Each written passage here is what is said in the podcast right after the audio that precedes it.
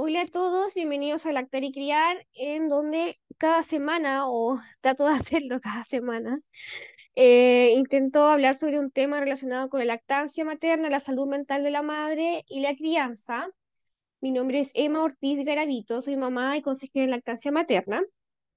Y hoy tengo el agrado de dar la bienvenida y el honor de tener a Loana Espinosa. Ella es mamá de Leonor y de profesiones profesora de castellano y filosofía. Junto a Loana conversaremos sobre su experiencia como madre eh, con la lactancia diferida. Eh, ¿cómo estás, Loana? Bienvenida. Hola, gracias. Bien, ¿y tú? Muy bien, cansada ya, porque estamos grabando tarde, pero, pero bien. Bien, contenta de tenerte aquí conmigo para que nos cuentes sobre este tema que eh, no es, lamentablemente, eh, no es muy conocido. Eh, por eso también quiero que conversemos al respecto para que cada vez más madres se informen y, y salga todo eh, bien con su lactancia. sí, la verdad Entonces, es que ujú, mm, me gustaría agradecerte el espacio porque desde que viví esta experiencia siento que es necesario contarla. Eh, cuando yo la viví tenía muy poca información al respecto y, y siempre quise contarle a mamás que se vieran en esta posición eh, que se puede. Entonces, compartir esto ya es muy importante y te lo agradezco en realidad el espacio. no, de nada, de nada. Para mí es un agrado tenerte acá y hacer esta conversación amena y, que las chicas eh, aprendan, que aprendan y que se informen, porque al final eso les da el poder de decisión con respecto a, a su, qué quieren quieren hacer cuando, cuando ya empiecen a, a amamantar o, bueno. Entonces vamos a empezar, generalmente parto por lo más básico como por lo más general, para que vayamos entrando en, en el tema. Entonces, me gustaría, por favor, que tú pudieras explicarnos qué es la lactancia en diferido y cómo funciona. Bueno, la lactancia en diferido eh, es un término que se utiliza para la lactancia que no, no es directa del pecho. Entonces, a través de la extracción manual o con un extractor de leche, eh, tú, bueno, sacas la leche y se las das al, al bebé de forma, puede ser exclusiva, solo leche materna, o puedes también complementarla con fórmulas si las cantidades no, no suplen la alimentación que el niño necesita. Eh, y se, el, esta alimentación puede ser a través de sonda, puede ser a través de cucharita, puede ser a través de vaso, la mamadera. Yo las probé todas. Así que eh, eso es básicamente. Ya. ¿Y cuál fue la motivación o razón principal, Loana, eh, para optar por la lactancia en diferido en lugar de la lactancia materna tradicional? Mira, no, no fue una decisión eh, fácil, no fue una decisión que yo pude en realidad decidir si la daba diferido o le daba el pecho. Fue una situación eh, que a mí se me impuso en algún momento. Eh, cuando nació mi hija, eh, yo estaba con medicamentos porque tuve una diabetes gestacional. Y cuando nació Leito, eh, yo estaba medicada y ella nació con una glicemia de 20, Chuta. lo que es súper bajo. Entonces, la matrona fue a la sala de recuperación y me dijo, ¿sabes qué? Tuvimos que ponerle una mamadera. Y eh, desde ese día yo no pude amamantarla. No había caso. No quería nada, nada, nada con el pecho. Entonces, esa fue la motivación principal, Tiene que haber sido sumamente frustrante, me imagino, para ti esa situación, po. Fue súper difícil. Eh, yo tenía muy idealizada la maternidad y dentro de, de eso la alimentación. O sea, yo decía, voy a dar pecho hasta que quiera, cuando quiera, como quiera, donde... y, y me tocó algo absolutamente diferente a como yo me lo imaginaba. Eh, recuerdo haber eh, pasado horas leyendo cómo acoplarla, cómo hacer, eh, hacer que, que tomara el pecho. Estuve en la clínica de lactancia del hospital, estuve con consejera, no hubo caso. Eh, creo que alguna vez te conté que traté hasta los siete meses, que fue cuando mi hija me miró con cara de mamá, ya basta, por favor. O sea, no quiero. Y ahí entendí que ya no iba a pasar, pero me costó muchísimo asimilarlo. Pero Bueno, igual eh, una mujer súper eh, valiente también, te, tengo que decir, porque eh, no todas tienen esa, mm, esa fuerza como para seguir intentándolo, intentándolo a toda costa, porque era lo que tú deseabas y se entiende. Y te admiro por eso, po, en serio.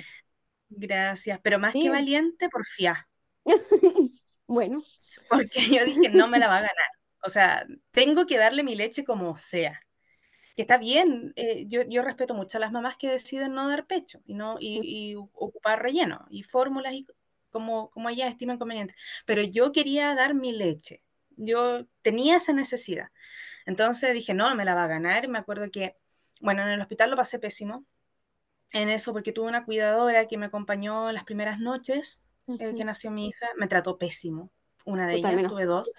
Ay, qué atroz. Eh, yo me la trataba de poner la primera noche y me decía, y la, bueno, la bebé lloraba, mi hija lloraba y me la quitaba y decía, ay, la mamá la hizo llorar. Imagínate yo cómo me sentía, o sea, No, pésimo, pues, o sea, eh, no, qué atroz, qué lata. Claro, esa misma noche le dije, mañana no vuelva, por favor. Eh, y por otro lado, si bien las matronas fueron un amor en el hospital en muchos sentidos, sentía que me retaban por no poder ponerme la, Mm, la bebé al pecho. Entonces, para mí fue súper traumático. Llegué a la casa, sí, llegué a la casa adolorida, pero muy decidida y le dije a mi suegra que estaba conmigo en ese momento, por favor, si, si me quiere ayudar, vaya a una farmacia y tráigame un extractor, porque mi hija necesita el calostro. Claro. Entonces, eh, era manual, Ay, me dio una sabor. tendinitis Ay, me muy rica, eh, pero se lo di. Y de ahí dije, bueno, hasta que me agarre el pecho necesito un extractor em, Eléctrico, eléctrico, claro, y con eso estuve. Y no pasó, no me lo agarró nunca. Y se convirtió en mi mejor amigo por mucho tiempo. Me imagino que sí. Oye. Luana, ¿y nos puedes compartir cómo se estableció tu producción de leche y cuál fue tu enfoque em, para almacenarla para su uso posterior? ¿O cómo lo hiciste? ¿Cómo fue tu proceso? Mira, em, a ver, voy a introducir un poquito este, este tema, porque creo que, que, a ver, lo que pasó fue que cuando nació mi hija, yo hablé primero con, em, y que le conté que me estaba sacando leche, fue a mi ginecólogo. Ya, Y me dijo, em, ah, pero no importa, cada mamadera vale y, y te va a salir por tres meses, pero dáselo por esos tres meses, no importa. ya, Después fui donde la matrona y me dijo exactamente lo mismo, tres meses y se te va a cortar. Después el pediatra, tres meses y se te va a cortar. Eran súper lapidarios. Entonces yo dije, ya, por tres meses, lo que sea, le voy a dar lo que sea. Pero como soy porfiada, eh, y dormía poco, porque además la extracción es súper demandante, Sí, y los bebés recién nacidos también, entonces no dormía prácticamente, me puse a leer, a leer, a leer, y di con un grupo que es español, un grupo en Facebook que se llama Mamás que no pueden amamantar directamente, lactancia materna indiferido. Y ahí ya. vi mamás que amamantaron en diferido hasta los 5 o 6 años de sus hijos. Imagínate. Sí, y yo dije, bueno, esos son muchos tres meses. Entonces, eh, Exacto. entonces se puede. Eh, me metí ahí, conversé con hartas mamás eh, y encontré un post que, no, que, que, hasta el día de hoy lo tengo guardado y se lo comparto a quien haga esto siempre, que es una rutina de bombeo. Entonces te dice, ya, el primer mes tú tienes que extraer, extraerte leche tantas veces al día eh, en intervalos de una hora, dos horas. Y a medida que el bebé va creciendo, tú vas eh, disminuyendo las extracciones y porque tu producción aumenta. Si la idea es que claro. el pecho tenga el, el La estímulo para que salga la claro. leche. Exacto. Ya, entonces esa fue una forma de, de, ya tener una producción. Claro que la producción baja de un rato para otro porque lo que estás haciendo no es la, la, eh, ninguna máquina va a suplir la boca del bebé. Entonces, eh, ya, bombeo intenso. Y ahí estaba yo, cada una hora sacándome. Ay, me, me, da pena ahora que me acuerdo, porque se me viene otra vez en la cabeza. Es que, Cada una hora sacándome leche y, y, y pegada al extractor. O sea, yo vivía pegada al extractor. De verdad. Yo Oye, me pero una, una una consulta. Yo me imagino que en, ese entonces ya tenía un extractor eléctrico. Por favor, dime que Sí, sí.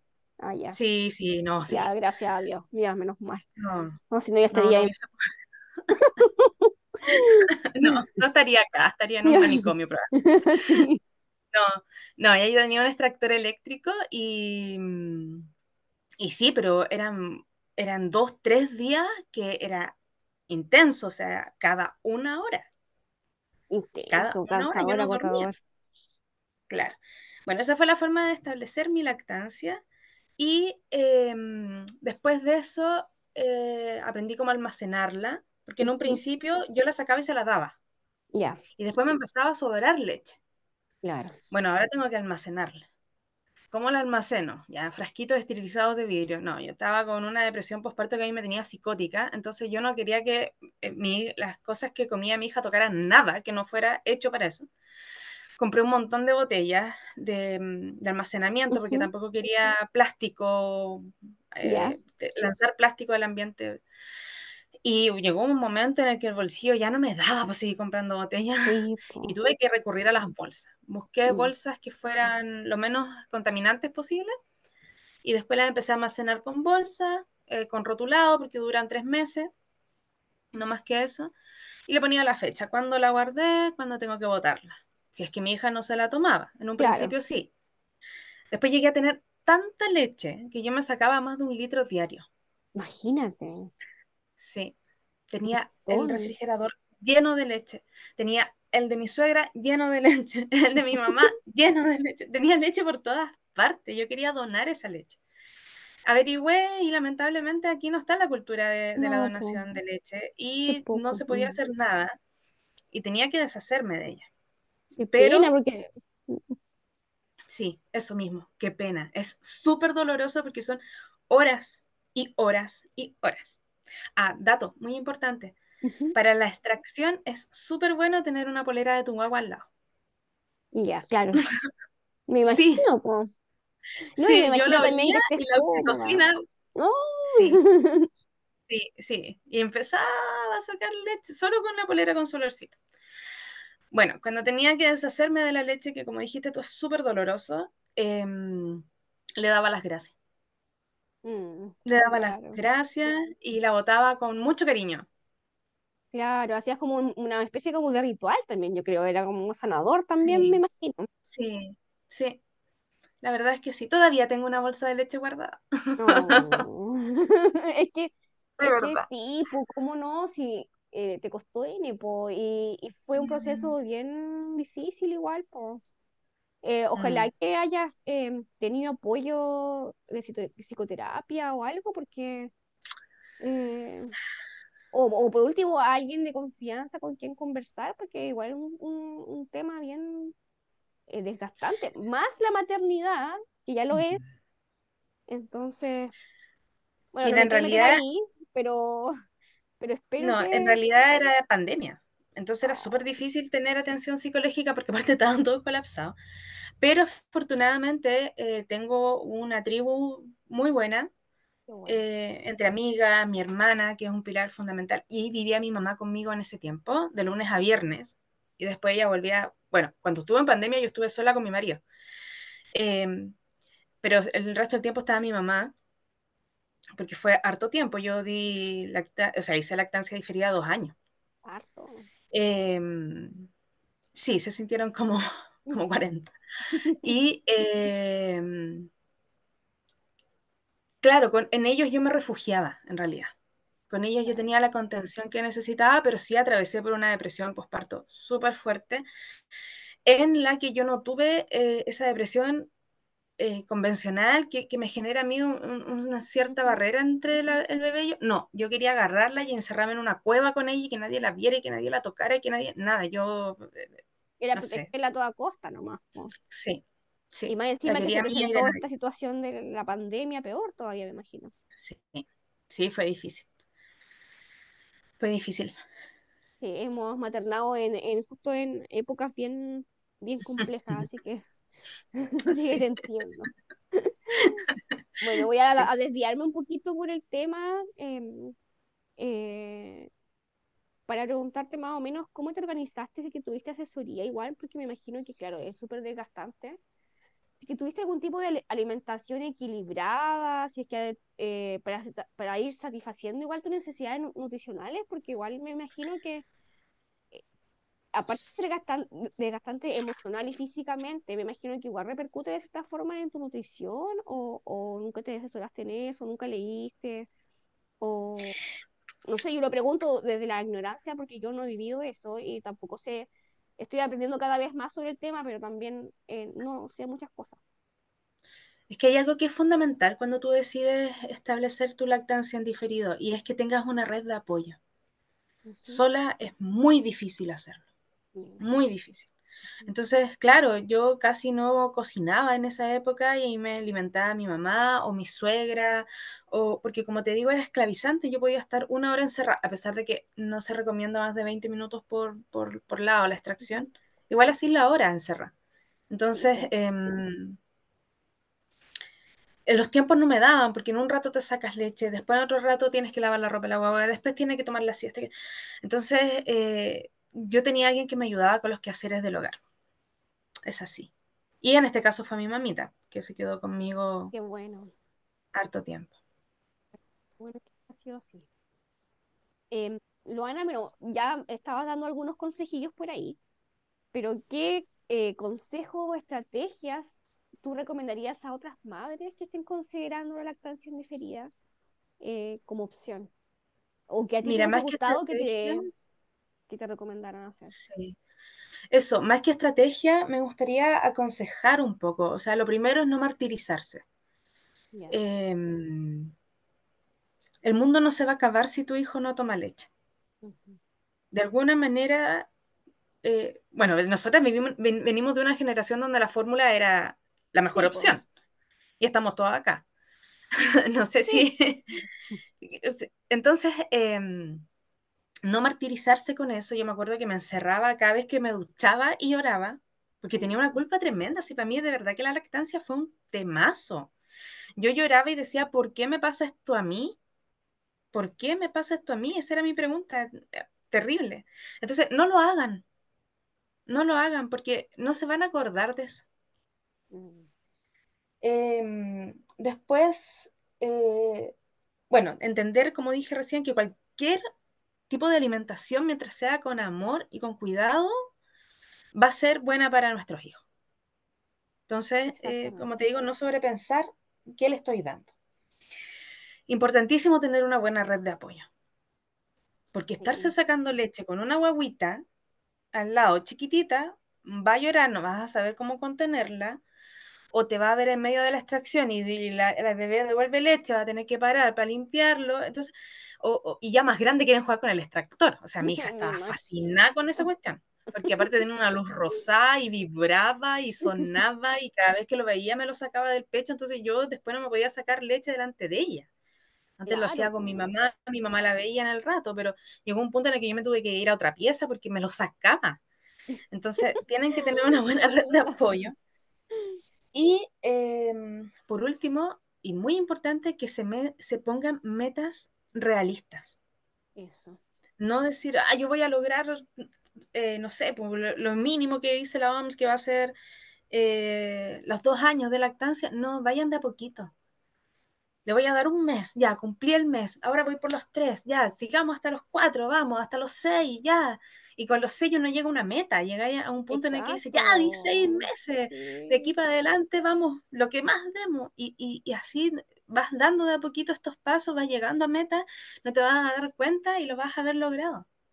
No, y aparte como tú Eso dices, sería, y lo que yo también digo a las mamás es que aunque ustedes le den un día o una semana o un mes de leche, eh, ya es un regalo pero maravilloso para sus guaguas. Entonces, eh, sí, quitarnos tanto peso que nosotras mismos nos echamos a la espalda, y no solamente con el tema de lactancia, sino que la crianza de por sí, eh, es un trabajo igual valioso, sea cual sea el tiempo en que, que tú lo hayas logrado o no lo hayas logrado. Y, y si tú intentaste y no pudiste también, quédate con eso, que lo intentaste, ¿cachai? Entonces, eh, sí, es muy, es muy cierto lo que tú le dices a las chicas, que, que eh, vayan avanzando de a poco y no se proyecten tampoco. eh, en temas así como que no, que tiene que ser dos años, o tiene que ser eh, seis meses, o tiene que ser no, sino que ustedes lo que logren hacer va a ser eh, el mejor regalo que le pudieron dar a su guagua, entonces quédense con eso. Exacto. Aparte después igual se siente más culpa cuando le pasáis la pantalla o le dais galletas para desayunar. Así que Sí, prepárense para vivir en la culpa. sí, exacto. Oye, Loana, ¿y cómo fue el proceso em, de transición eh, de otras formas de alimentación a medida que ¿Sabes, iba creciendo? ¿sabes qué? Más me costó que comiera de papilla a sólido. Mm. Porque como yo era mamá aprensiva, no le daba trozos. O sea, olvídate, yo le di papilla a hija. Y todo bien molido. Entonces me costó más eso que, que en realidad que, que tuviera otra forma de alimentación. Me acuerdo que eh, hubo un momento, ah, bueno, eso eh, tiene que ver con la, clini- la clínica de lactancia en la que tratamos de, de restablecer la lactancia y yo tenía que darle eh, la leche con una sonda con el dedo Ujú. y ay, eso fue un martirio, fue un martirio, fue horrible, de verdad que horrible. Yo tiendo a taparme la boca cuando me sorprendo, lo voy a evitar. No, tranquila. Em, entonces, me costó más eso, muchísimo más. De hecho, para sacarle la leche también fue súper fácil, porque yo dije, ya voy a llegar hasta los dos años. Esa era mi meta final, porque ya no me daba más la vida para seguir sacándome leche. Y dije, ya es suficiente. Está bien, ya me, me merezco un descanso. Y mi exacto. extractor también. Pero, por ejemplo, el proceso de, de destete, ¿le- ¿también lo hiciste paulatinamente o fue como que ella sola no, fue menos? ¿sabéis que un día yo dije, no me voy a sacar más leche? Ah, ya. no me voy a sacar más leche. Y le que di unas reservas, no, pues le di de lo que tenía guardado y no le gustó y no tomó más, y porque la leche cuando se guarda tiene otro sabor, Sí, sí. cambia el sabor y cambia el olor también, se pone fuerte. Entonces la primera vez yo dije, ah, se me echó a perder la leche, no es posible. Y no, no, después leyendo de nuevo, Sí, buscando, de, de la me di cuenta que era y, normal. y que hay, hay que Claro, la leche, hay que hacer un pequeño claro. Entonces, eh, ya no le, como que no le gustó, me dijo, esto no es lo que yo tomo siempre, ya no quiero más. Y coincidentemente yo se la saqué, yo dije dos años. Le quité la leche dos semanas antes de que ella cumpliera los dos años y en ese transcurso yo caí hospitalizada Ah, chuta, ¿y ¿qué por un tema de salud, eh, una descompensación. Yo creo que a lo mejor también por lo mismo. estrés. Eh, y estaba súper tranquila porque ya había dejado la lactancia, ya Lo que sí, para, para eh, dejar la lactancia, no recomiendo dejarla de un rato para otro, porque te puede dar una mastitis. El, el cuerpo ya está acostumbrado a, a una producción. Entonces, claro, cuando tú decides, ya voy a dejar la lactancia, tienes que hacerlo unas dos semanas, con un poquito de tiempo para ir disminuyendo las extracciones y, y finalmente ya que el, el pecho se dé cuenta solito que ya no tiene que producir más. Claro. Claro, Eso es es buen importante. punto ese que tú mencionas, porque para Mm, no justamente no, no vaya a ser que al final de la lactancia haya un proceso fome que claro. complicado, entonces. Eh, Oye, respecto a la alimentación, y, y, que y también lo descubrí, me sorprendió mucho, que los bebés con lactancia diferida también tienen crisis de lactancia. sí, eso para mí fue súper raro porque mi hija peleaba con la mamadera y la tironeaba y le hacía el quite y me costaba ponerle la mamadera en la boca y yo decía, ¿pero qué le pasa? Y claro, empezó a coincidir con las crisis de lactancia. Y dije, la Leo tiene una crisis de lactancia, si ella no mama. Pero sí, eso. Pero Sí, sí, sí, sí, es sí. verdad. Ella pelea con la mamadera. Bueno, eh, muchas mamás eh, quizás deben pensar, pucha, pero si no les doy de, de amamantar, el tema del apego, pero el apego es mucho más allá de- del contacto físico al amamantar. Hay muchas formas de, de entregar el, el cariño ¿no? y todo eso. Por eso que eh, a, a lo que voy es cómo se mantuvo ese vínculo emocional con tu bebé mientras usaba esta modalidad de alimentación. Yo sé que es una pregunta que quizás no va al caso porque al final, como te digo, eh, hay muchas formas de crear un vínculo con tu hijo, no solamente la mm, lactancia. Pero igual pero sabes que sí va. o, claro. Mm. No, sí va al caso. Me va al caso porque es, ¿Sí? es, de hecho un recuerdo doloroso. Ya. yo me cuestionaba. Yo decía, pucha, no voy a poder establecer eh, el apego eh, porque el pecho, porque los ojos, porque nos miramos, porque no lo voy a hacer. Le, le estoy dando una mamadera, le estoy dando algo que no es mi cuerpo, no, no sé. Entre los rollos que uno se pasa está eso. Y me acuerdo habérselo comentado eh, al pediatra de, de mi bebé, que es un excelente médico, yo lo amo. Y se lo comenté y me dijo, a ver, ¿cómo le das la mamadera tú? Y yo le dije, ¿en la boca? no, pero, pero ¿cómo la tomas? Ah, ya, sí. No, yo la tomo, la abrazo con, con, con uno de mis brazos, la, la, tomo, y con el otro le doy la leche. Me dijo, ¿sabes tú que hay mamás que amamantan con el teléfono en la mano? Que no es malo. Pero aquí llegan niñitos con un golpe en la cabeza porque a la mamá se le cayó el teléfono en la cara. Y, y ¿Qué pasa. hay también, po? Sí, a mí también me ha pasado cuando ella estaba durmiendo, alguna vez me pasó. Pero claro, cuando tú les das la mamadera, no tienes la mano libre. Po. Entonces, si la miras a los ojos, si le puedes cantar, si la tienes pegadita a tu cuerpo y ella siente tu olorcito, el apego se da igual. Sí, exacto. ¿Y sabes llegar. qué? Mm. ¿Y sabes qué? Hay algo más especial todavía porque mi hija tuvo un apego súper rico con su papá y con su abuela y con todos los que le dieron la leche. Uh -huh. Sumamente importante también, porque al final sí. eh, no solamente la mamá la que cría y la que contiene, sí. Tiene que ser compartido. Sí, Así que, sí es una forma muy, muy bonita de que los niños también generen ese vínculo con otros familiares cercanos. Qué bonito. Tengo una foto exquisita sí. entre ellos y se miraban a los ojos y se hablaban y, y, y se da eso que, que, a lo mejor en otras circunstancias no se hubiese dado con la lactancia. Claro. Claro, porque los papás también se sienten a veces, muchas veces excluidos también. Y muchas veces uh -huh. como que dicen, pucha, pero es que como que ven una barrera. Mm. Pero claro, tu marido no tiene que haber experimentado eso porque al final él se sentía un poco a la par contigo, dentro de alguna mm. forma. eh, así que fue positivo igual por, al final. Sí, sí, ellos tienen una relación maravillosa. Yo ahora puedo fácilmente... Él, él, hacemos los dos lo mismo, o sea...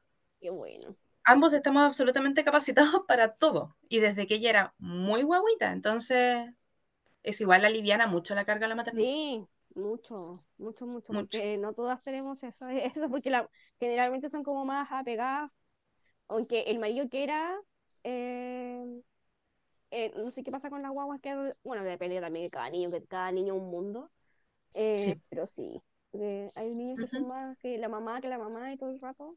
Así que qué bueno, qué ventaja tienes en ese sentido. Sí, a mí me encanta. Ella es 100% papá y yo feliz. O sea, hay ratos en los que digo, uy, la traidora, pero en realidad eh, me encanta porque tengo mucha libertad yo también. Exacto, qué bueno. Es súper compartido nuestro rol, entonces eso lo, lo, lo, agradezco mucho. Qué bueno, Luana. Y como para ir finalizando, eh, bueno, si tú quieres también, porque igual es, a lo mejor son momentos que son muy íntimos, pero si quisieras compartir alguna eh, anécdota o momento significativo uh -huh. que destacaron en tu experiencia con la lactancia en diferido. Sí, hay una en realidad un, una anécdota, a mí ahora me hace reír mucho y en ese momento igual, pero me gustaría compartirla. Eh, me acuerdo que estaba en una de esas crisis de sueño de las guaguitas y aparte estaba como con extracción poderosa entonces no dormía, estaba tiritando, pero tiritaba de, de, cansancio, de verdad. Y era una de las extracciones en la madrugada y eh, me había costado mucho sacar leche. Mi producción había bajado a 30 ml, ponte tú, muy poco. Entonces tenía que complementar con la leche que tenía congelada, no sé qué. Eh, y esa vez me relajé y logré 120 ml, que era para mí muchísimo Bastante, en ese momento. Sí. Entonces estaba tan feliz, voy a la cocina para almacenarla, no sé qué. Aparte, yo la almacenaba y al tiro lavaba mis botellas, era un proceso súper largo y sabía lo que se me venía y yo estaba destruida, insisto. Y cuando la voy a guardar, la pasé a llevar y se me dio vuelta. Ay, Dios. Y se cayó la botella al piso y con la botella yo. O sea, es que me tiré al piso a llorar. Me imagino. Y Oh. siento que se abre la puerta de la cocina y aparece mi mamá y me dice, mira, mira el panorama en realidad. Y me mira a mí, mira el piso y me dice, hija, no vale la pena llorar sobre la leche derramada. Y a mí me dio un ataque risa. Pero sabéis fue, no sé, fue lo más tonto que había escuchado en mucho tiempo. Y me dio un ataque risa tan, yo creo que liberador. Ni siquiera fue algo, un, chiste tremendo, pero fue algo que yo necesitaba y me reí, me reí, me reí. Y hoy en día es un recuerdo que guardo que, que o sea, ya ni me acuerdo del dolor que sentí por la leche más que eh, en ese momento. Entonces, creo que esta experiencia o esta anécdota puede servir para eso. Atesoren lo bonito de esta experiencia. No es fácil para nada, pero es súper gratificante al final del día. Y me gustaría eh, compartir también, Uh -huh. ¿Sí? eh, como consejo, que, que formen grupos. Eh, yo tuve el agrado y la fortuna de conocer a una mamá que estaba en la misma que yo. Su guaguita nació un mes antes. Eh, a Ingrid, que la adoro, todavía es mi amiga. Eh, ella vive en Arica. Imagínate, Imagínate estamos súper lejos, pero siempre nos estamos poniendo al día cómo están nuestras hijas, que, en qué están. Yo he visto crecer a, a, a su bebé. Eh, ella ha visto crecer a la mía y, y me, es algo bonito que me llevo de esto. Claro que sí. En algún momento conectaron? éramos más en un grupo. ¿Ah? ¿Cómo, o sea, ¿Cómo fue el tema de que se conocieron si ella vive en Arica y tú acá en La Serena? O sea, Mira, por para, grupos. para armar el contexto, eh, eh, que están escuchando de, eh, fuera de Chile, sí. no sé, son varios kilómetros de distancia entre una región y otra. Sí, es harto. Hay dos grupos, eh, no me acuerdo por cuál nos conocimos. En Facebook, uno es la comunidad de la leche. Uh -huh. no sé si tú lo conoces. sí. Ay, y, y maternidad agridulce. que es un grupo que es súper, eh, a mí me sirvió mucho porque es muy mmm, realista con la maternidad. Genial. Es muy crudo a ratos. Y eso te aterriza. Entonces sí. ahí tú puedes exponer tus dudas, puedes eh, pedir consejos, puedes... Es un grupo... Oye, Luana, una consulta, ¿y ese grupo todavía está vigente? ¿Y, y sí. le interesa dónde lo pueden encontrar? ¿En, en Facebook? En Facebook, ya. En Facebook, Maternidad Agridulce. Eh, yo, yo todavía lo uso. Ya. Todavía hago preguntas ahí cuando necesito alguna información. Y bueno, yo publiqué sobre la lactancia diferida, si alguien tenía alguna eh, idea, algún, algo que me pudiera ayudar. Y me habló Ingrid y le, nos escribimos por interno, cambiamos número, después se nos unieron dos mamitas más. Eh, eh, éramos un, un, grupo, un chat de mamás, eh, de las pelonas, eran todas nuestras guaguas peladas y, nos, y, y, y, estábamos todas viendo lo mismo, entonces ya, las pelonas, y lo pasábamos bien, conversábamos, compartíamos, nos dábamos ánimo, había una chica del grupo que, que tuvo una mastitis que terminó muy mal, ella necesitó intervención, así que eh, nos dábamos mucho, mucho ánimo para seguir y para parar en caso de que fuera necesario.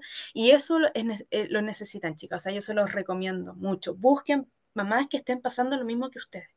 Eso. Eso es primordial. Sí, ¿no? es, los grupos de apoyo son pero un, un, pilar fundamental, no solamente de la lactancia, sino que yo creo que en, en todo el tema sí. de la crianza y maternidad, porque es liberador ya poder conversar con una mamá y sentir que no eres tú solamente, y que a mm. todas nos pasan ciertas cosas y que, y que no eres solamente tú la que de repente tiene, no sé, que sentís culpa, que a veces sentís que no servís para esto, o qué sé yo. Eh, y a veces es rico ser mala madre un rato. Sí. a veces es rico decirle a alguien, ¿sabéis que estoy chata? Sin que te mire con cara de, ¿qué te pasa? Sí. Es necesario. Sí, pero menos mal que ahora de a poco eso ya se hace más vi visible, porque antes era como muy, eh, como tú dices, yo idealizaba tanto la maternidad y, y la lactancia, pero aterrizar Era solitaria. Eso, sí, sí, es verdad. Era solitaria. Yo creo que, que un, una salida al mes con las amigas salvavidas. Sí, Entonces es necesario tener amigas que tengan la misma que uno.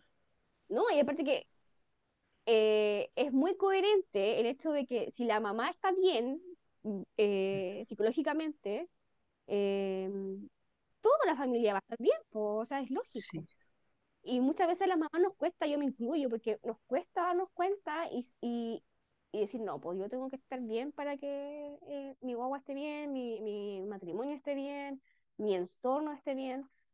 eh, es sumamente importante. Por eso que yo también em, quise hacer un, un, un cap- un episodio sobre los grupos de apoyo de lactancia porque siento que es, es una base para la maternidad. Em, Sí. y, y acceder y, y buscar información, eh, cualquier cosa, si alguien me está escuchando ahora y necesita, es que está en Chile, un grupo de apoyo, yo los puedo ayudar igual a buscar eh, lo más cerca de su casa, que hay, hay muchos grupos de apoyo a través de la comunidad de la leche igual, Ujú. y tengo conexiones con gente que está a cargo, entonces ahí yo puedo también averiguar dónde hay un grupo activo eh, para Sí. ponerse en Bueno, contacto. y si alguien tiene preguntas respe- al respecto, yo Ujú. también estoy abierta a, a contarles mi experiencia. gracias. Lo he hecho con varias, varias chicas. De hecho, mis botellitas las regalé con mucho cariño a, a una mamá que estaba empezando con la lactancia diferida. Entonces, ¿Puedo no tengan miedo tampoco de, de buscar ayuda. ¿Cómo? ¿Puedo dejar tu correo electrónico en la descripción del episodio? ¿O te Eh, gustaría sí, mejor? ¿Sí? sí, pero te voy a dejar otro porque ese se llenó. Ya, ya, ya. Sí, yo te espero. Ya, sí. Ya, genial. Genial. Oye, Loana, yo te quiero agradecer por aceptar esta invitación, por contar tu historia, que igual es súper personal. Em, pero claro, eh, sí, va a servir mucho mm, eh, tu experiencia para otras madres, para que sepan de qué se trata esto, para que sepan de que si bien es difícil, se puede lograr. Eh, así que de verdad, muchas gracias por tu tiempo, eh, por tus ganas, tu- por, tu buena disposición. Em, así que eso, de verdad, muchas gracias.